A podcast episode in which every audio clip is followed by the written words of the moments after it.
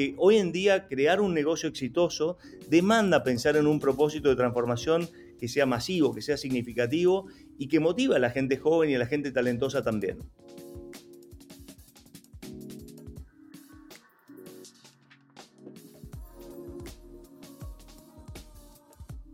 Desde nuestro pequeño espacio siempre hablamos de que innovar no tiene que estar asociado directamente a grandes compañías o a grandes tecnologías, que se puede hacer en pequeños procesos, se puede hacer en el trabajo cotidiano. La transformación es algo mucho más complejo. Em, eso necesariamente implica un compromiso desde la cúpula de una organización o de un grupo de personas, desde quienes son los líderes que están mirando los próximos años. Eso es un poco lo que vamos a estar conversando con un invitado de lujo, Ignacio Peña, que lo vamos a presentar ahora con Adrián. Bienvenidos.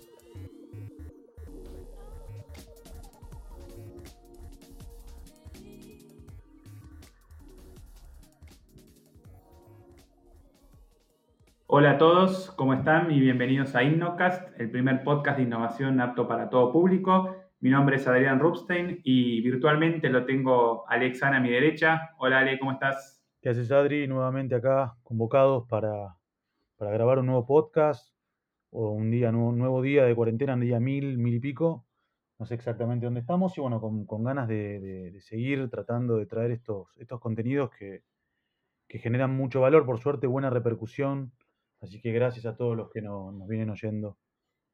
Sí, sí, totalmente. Vemos que este pequeño experimento eh, tiene algunos adeptos, así que eso está bueno. Y venimos eh, trayendo invitados de lujo y esta no, no es la excepción. Eh, trajimos una persona que seguramente es conocida por la mayoría de ustedes. La persona es Ignacio Peña, un poquito del background porque está haciendo 80 millones de cosas y si me toque ponerme a explicar todo lo que hace sería todo el podcast. Así que un poquito de, la biografía, es economista, tiene un MBA en la, escuela de Wharton, una de las universidades más importantes de, de negocios del mundo, y actualmente se desempeña como fundador y CEO de Surfing Tsunamis. Hola Ignacio, ¿cómo estás? ¿Qué tal? ¿Cómo andan, chicos? Todo bien por acá. Todo, Gracias. Todo bien, por suerte. Bueno, me alegro. Por acá todo bien también. Me alegro. Eh, bueno, Ignacio, la verdad que nosotros solemos empezar con una pregunta para todos los eh, entrevistados sobre qué es la innovación, ¿no? Pero me parece que sería mucho más interesante si nos podés contar a nosotros y al resto de los oyentes de qué se trata esto de Surfing Tsunamis. Mira, básicamente mi background, mi formación es de, como bien dijiste, de economista, pero trabajé toda mi carrera como consultor, sobre todo en el exterior de, grandes empresas a nivel de CEOs y demás. Y mm, después de 15 años en el exterior volví a Argentina, en, hace 10 años exactamente, vi el país muy mal y me puse a pensar cómo se podía hacer para, para generar un futuro mejor, un futuro de abundancia, de inclusión y de regeneración, donde triplicábamos nuestro estándar de vida, erradicábamos la pobreza y, volviéramos para atrás la destrucción ambiental.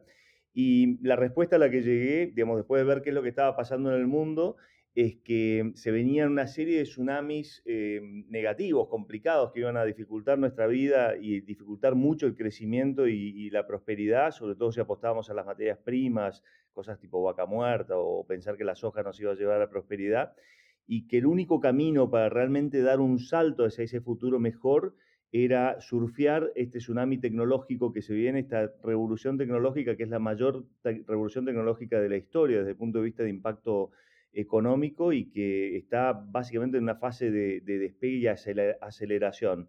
Entonces, Surfing Tsunamis es una, catalizadora de, este futuro de abundancia, inclusión y regeneración eh, que busca transformar, digamos, activar las industrias del futuro y transformar América Latina y Argentina en, una región innovadora eh, con una economía impulsada por el conocimiento. Eh, lo vengo haciendo de distintas maneras, eh, digamos, es como que tengo una, aguja y voy haciendo acupuntura y, digamos, esa acupuntura puede ser invertir en startups o también puede ser asesoría para grandes empresas o para organismos multinacionales, puede ser dar charlas, escribir artículos, eh, puede ser hacer proyectos para, digamos, he hecho varios proyectos gratuitos, digamos, para el gobierno de la ciudad o para el gobierno de la nación, eh, proponiendo visiones, digamos, de, cómo tornar eh, la ciudad y la Argentina una región más innovadora. Em, y, puede ser también hacer iniciativas como Open Space, el programa espacial de los jóvenes, que, que puse en marcha junto con una red de partners hace un año. hicimos el primer desafío con Satellogic y, vamos a poner nuestra primera misión en el espacio el año, en el año que viene. Em, así que nada, desde eso, y estamos apuntando a la luna, literalmente, estamos, acabamos de lanzar nuevas misiones para apuntar a la luna. Entonces, em, en resumen, es básicamente, Surfing Tsunamis es, catalizar este futuro mejor eh, con acciones muy puntuales, muy focalizadas, para, que apuntan a, a transformar la región y a transformar la Argentina. Bueno, eh, esto para los oyentes, vieron que no me equivoqué, está haciendo 80 millones de cosas, pero me, quisiera un poco situarme eh, en, los líderes, ¿no? Porque la verdad que la mayoría de, estas, eh, de estos proyectos suceden cuando los líderes están de acuerdo, en el sentido de que es necesario hacer esto, ¿no? Y me gustaría saber, de toda tu experiencia, ¿no? ¿Cómo ves a los líderes de Latinoamérica apostando a esta revolución tecnológica no digo versus, ¿no? pero si nos comparáramos con, otros eh, ecosistemas como pueden ser Europa o Estados Unidos, eh, ¿qué diferencias ves? ¿Qué es lo que se puede adaptar o hacia dónde podemos ir? Mira, yo creo que ahí hay que distinguir qué es lo que es un verdadero líder de, qué es lo que es una persona en, una situación de poder, digamos, qué es lo que es una persona que está en una trinchera que hoy parece ser el lugar eh, del poder versus alguien que de repente es un emprendedor y acaba de salir de la facultad sin terminarla y que está creando una, empresa que, después va a tocar la vida de 2.000 millones de personas.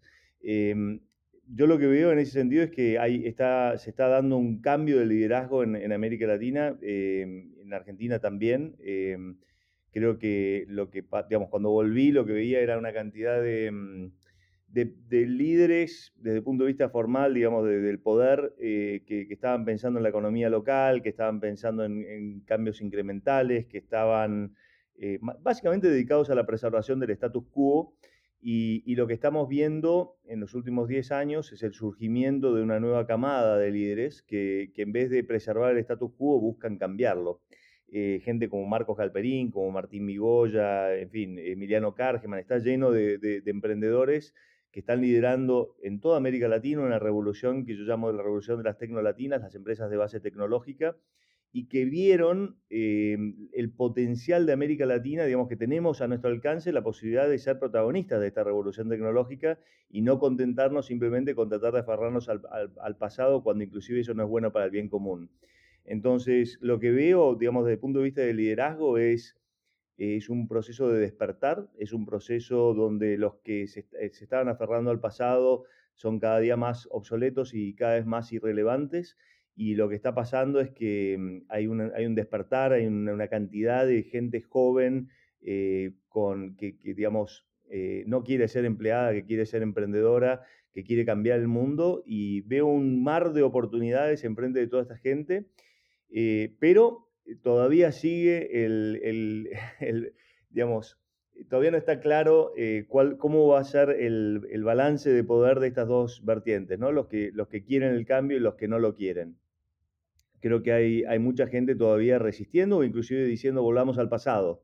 Eh, digamos, apuntan, tienen todo el pasado por delante.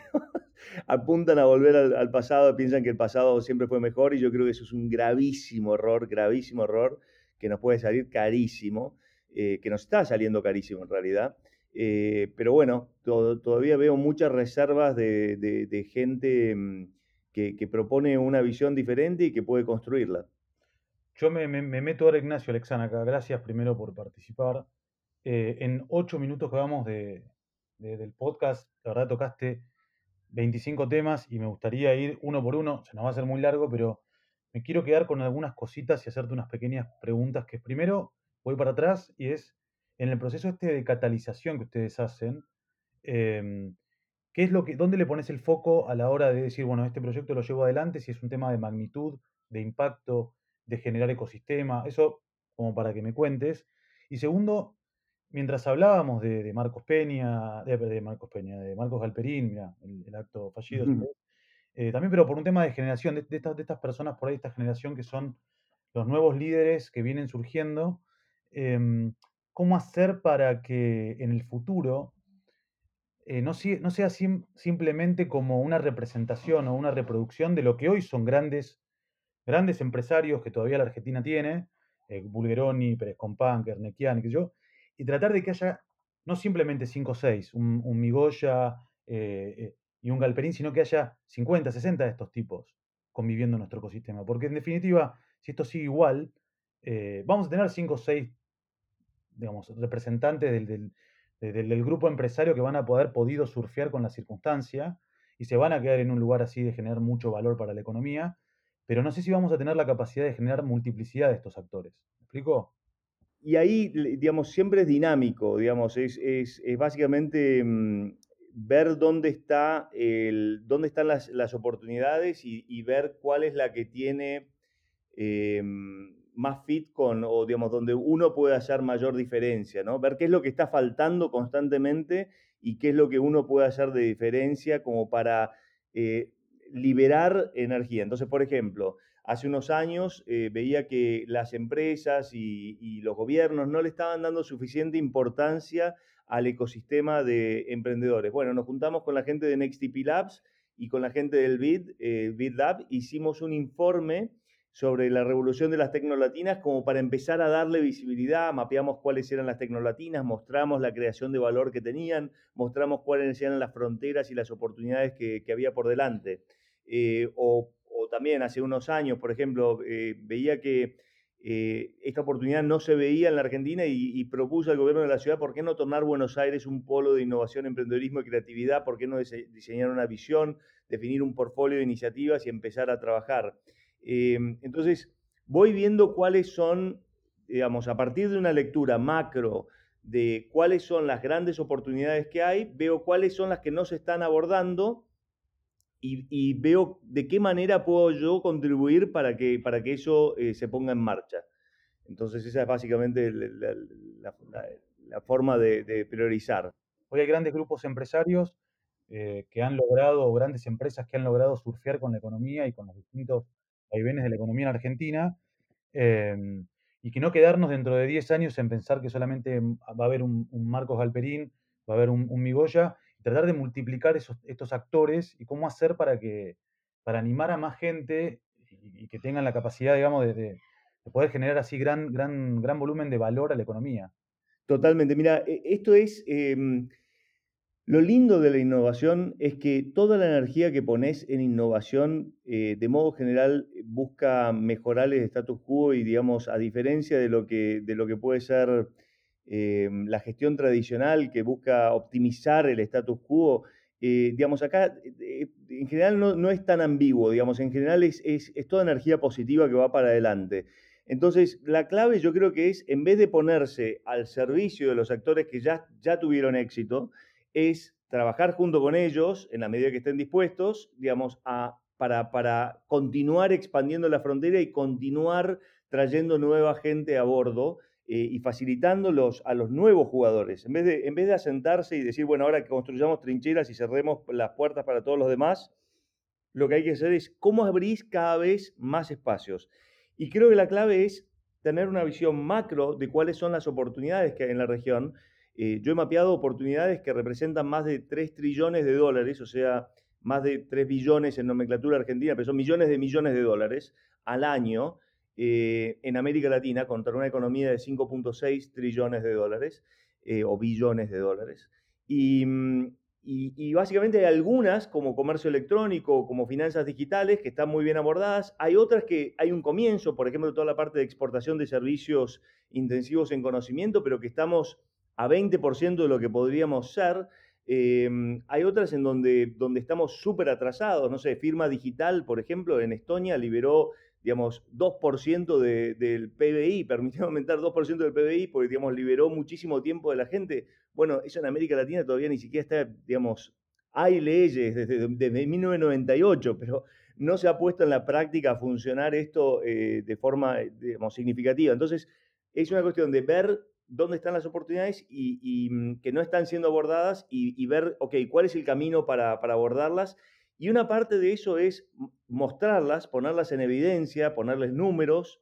Otra parte de eso puede ser colaborar con eh, distintos actores eh, para, ponerlas en, marcha. Y la otra es eh, por ejemplo, te aparece un Satellogic, no tiene capital, y, ver cómo podés conectarlo con gente que vos conocés, porque vos sabés que ese start, si ese startup tiene éxito, después eh, queda demostrado que si una empresa, digamos, puede revolucionar el espacio de la Argentina, todo lo demás es posible.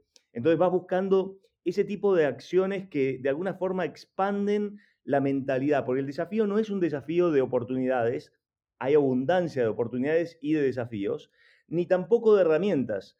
Tenemos más herramientas que nunca en la historia. El problema es que nuestra mentalidad es una mentalidad de escasez, es una mentalidad estrecha, es una mentalidad de que hay, cuando uno gana el otro pierde, eh, y eso nos lleva a, y, también una mentalidad de que nosotros no somos suficientemente buenos para participar en esto, una mentalidad de que, en fin, una mentalidad estrecha que, es el verdadero limitante. Entonces, si vos haces acciones que expanden la mente de la gente, estás de alguna forma posibilitando eh, que, que esas oportunidades se tornen una realidad.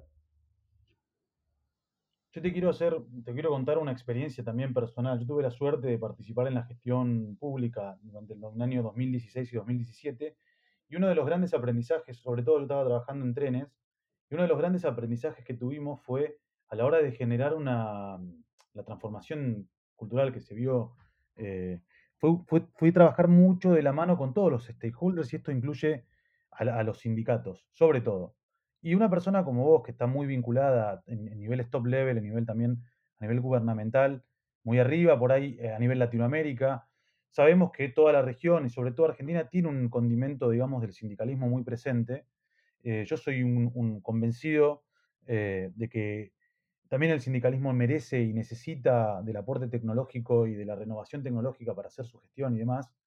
y mi pregunta tiene que ver en cómo hacemos, cómo hacemos un approach, cómo pensamos un approach que involucre a todos los stakeholders y más en un país como el nuestro que, ya te digo, el poder está distribuido en distintos jugadores. ¿Cómo lo pensás vos? ¿Cómo cuando tenés una, idea por ahí un poco disruptiva y que podés, sabés que puede generar algún, algún grado de, de rispidez, ¿Cómo lo encarás? ¿Cómo lo.? Mira, te voy a dar algunos ejemplos. Eh, o sea, creo, creo, que en parte el obstáculo que nos ponemos nosotros mismos es que el cambio lo vamos a hacer todos juntos. Yo creo que la realidad es que no es así. Eh, los, cambios los hacen las personas que, se disponen a tomar riesgos para que el cambio ocurra eh, y, va a haber mucha gente que le va a poner palos en las ruedas y lo va, lo va a tratar de evitar al máximo.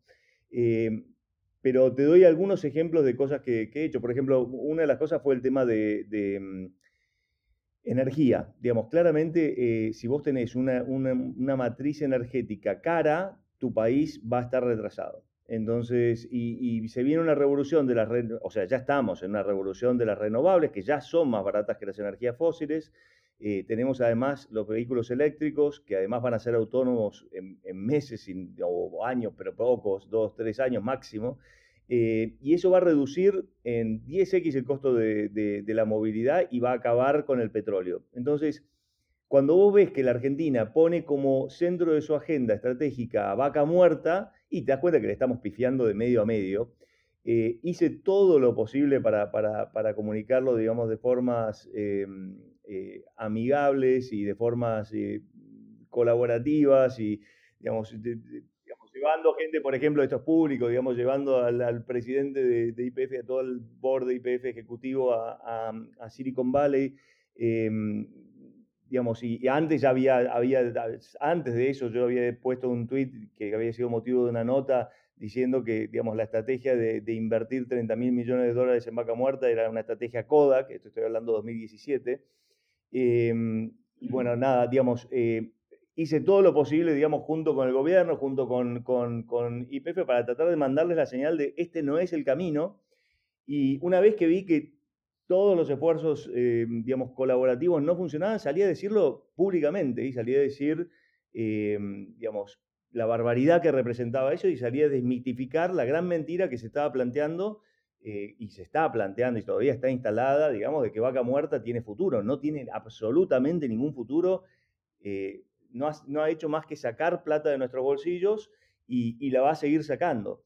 Entonces, eh, en algún momento llega el punto en que tenés que empezar a mostrar el caso. Hice, organizé un debate, salí a, a, desafiar a cualquier funcionario público y, a, o a cualquier ejecutivo del petróleo y, tuve un debate con, un eh, ex viceministro, digamos, de, energía, em, que fue uno de los principales, digamos, un actor importante, digamos, desde el punto de vista de crear subsidios para vaca muerta. Em, hicimos un debate público y, sigo poniendo cualquier cantidad de tweets y sigo hablando con, ahora voy a tener otra charla con un grupo político que quiere escuchar mi perspectiva sobre eso y voy a, voy a comunicar eso y todo eso no cobro. Todo, eso, digamos, o sea... Eh, eh, eh Ignacio, si, si puedo hacer... Viajes, ¿Mm? Te puedo hacer un paréntesis justo en lo que estabas, eh, lo que estabas hablando. ¿Por, ¿Por, qué te parece que en Argentina o tal vez ciertas partes de Latinoamérica tienen ese mindset donde les cuesta un poco romper con el, con el, con el antiguo paradigma y pensar que si en el pasado fue bueno, ahora también va a ser bueno. Eh, ¿Por qué pensás que ellos o no, o no se puede cambiar o no se quiere cambiar? No lo sé.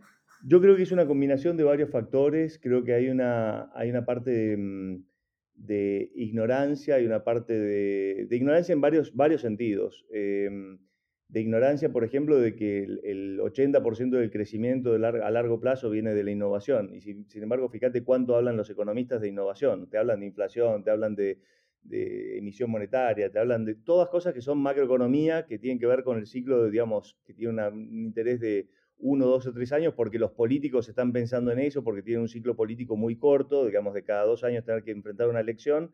Entonces son, de alguna forma, están, están hablando sobre esos temas pero lo que tendríamos que estar hablando son de otros temas. Digamos, si queremos realmente salir de este, de este espiral negativo, tendríamos que estar hablando de justicia. Eh, hay una correlación muy fuerte entre corrupción y, digamos, el nivel de, ingreso de los países. Entonces, si, tenemos corrupción alta y si no hay justicia, inevitablemente vamos a estar cada vez peor. Em, y lo mismo innovación, digamos, hay una correlación, digamos, si vos tenés un país que es, que es injusto y donde hay corrupción, tiende a haber menos ciencia, innovación y tecnología. Lógico, porque si las personas ven que lo que paga, lo que garpa, vamos a ponerlo de una forma bien clara, lo que garpa es robar como funcionario público, y claro que vas a tener cada vez más funcionarios públicos que lo único que hacen es ir a robar, ¿sí? Eh, y que lo único que están pensando es cómo mantenerse un tiempito en el poder para, para sacar más plata. Eh, en cambio, si vos estás, em, digamos, si vos tenés un sistema legal que funcione y pones a gente presa y la gente empieza a decir, bueno, pará, tengo que estudiar. Eh, y empezás a, dar vuelta al ciclo. Em, entonces, bueno, pero perdón, me, fui, pero creo que, tiene, tiene, que ver una parte con un tema de, ignorancia y un tema de, foco en corto plazo. Eh, creo que también hay un elemento bastante fuerte de lobby, de, actores que tienen mucho poder y que lo que quieren es extraer. Son lo que, digamos, hay, hay un libro que se llama eh, Why Nations Fail, por qué las naciones fracasan, Em, que analiza, digamos, el, desarrollo a nivel histórico y muestra que, la clave es, la adopción de nuevas tecnologías, pero para el progreso de una nación, pero que si vos tenés instituciones extractivas, eh, ese crecimiento no da. Y si tenés eh, instituciones inclusivas que abrazan a lo nuevo y que le abren camino, como decíamos antes, el crecimiento se da. Entonces, si vos tenés instituciones, tenés empresarios que lo único que, hacen es buscar subsidios, buscan prebendas y demás, y tienen plata para pagar los medios, tienen plata para, para bancar carreras de los políticos, tienen plata para eh, eh, financiar a think tanks y que todo el mundo hable de lo que ellos quieren que hable, y claramente lo que vas a tener son acciones, eh, digamos, agendas retrógradas. y creo que también hay otro punto que es, no creemos en nosotros mismos, nunca lo que está pasando en este momento, digamos, de que América Latina se ponga a innovar en escala, no tiene precedentes históricos. Eh, y todavía hay un legado muy fuerte de una cultura que se imprimió, digamos, cuando se colonizó América, que es tipo, no, lo valioso acá es el oro, es la plata, es, lo que podés extraer y no venís a, crear y lo que, lo, que, lo que importa no es el capital humano porque no somos valiosos, todas mentiras. Y entonces no invirtamos en educación de forma masiva porque eso, digamos, visión tipo rosas, como de ¿para qué lo vas a educar si de todas maneras van a estar trabajando como peones? Em, y, la lógica debería ser la lógica de Sarmiento. La lógica de no, lo más valioso que tiene nuestro país es la gente y con el poder de las ideas podés transformar lo que quieras. Entonces, bueno, estoy extendiéndome un poco, pero creo que tiene que ver con, una mentalidad y una mentalidad que tiende a eh, que tiene lagunas bastante importantes y vacíos bastante importantes y que muchas veces se cristaliza en instituciones que, perpetúan esa mentalidad y nos hacen mucho mal. Yo quiero, vuelvo acá con algo que, dijiste hace un segundo que tiene que ver con el empresariado y la responsabilidad que tiene también. Digo, me parece que, eh, y comparto con esta visión de corto plazo que tenemos, y me parece que la transformación se va a dar, eh, y de vuelta, vuelvo a ser autorreferencial y, no, me gusta, pero cuando la audiencia, em, a veces hay que esperar que la audiencia eh, surja, digamos, a veces e, en este ejemplo que diste de Vaca Muerta y en algunos que, nos toca vivir a los que trabajamos en tratando de cambiarle la cabeza a la gente, muchas veces te ves eh, involucrado solo en el desierto evangelizando y no hay nadie, y recién en el tiempo empieza a aparecer la audiencia, tu mercado, y aplica también a los productos. A veces te vas a hacer un producto hiperdisruptivo y hasta tanto el mercado no pueda eh, absorberlo y entenderlo, te, te, tomás 3, 4 años hasta, hasta poder llegar a, a, un poco de tracción, digo. Pero me parece que es un punto clave también esto de, la responsabilidad del nuevo empresariado. Y ahí me parece que hay algunas oportunidades como para, para que las nuevas generaciones, los hijos de los grandes apellidos, puedan hacer esta reconversión de cara a, lo que se viene, sobre todo en Argentina, que es como esta tendencia constante a tirar la pelota justamente. Sí, pero sabes que yo no pondría el énfasis en los, en los hijos de, los, de los empresarios, porque lo que importa, que bienvenido sea en la medida que pase y me parece fabuloso y creo que hay mucha gente que tiene mucho valor y que va, va, va a transformarse. Pero eso es poner la mirada en el capital, ¿comprendés? Es pensar de que el capital, entonces tenemos que ver quiénes tienen capital, quiénes tienen más plata, porque ellos son los que producen el cambio.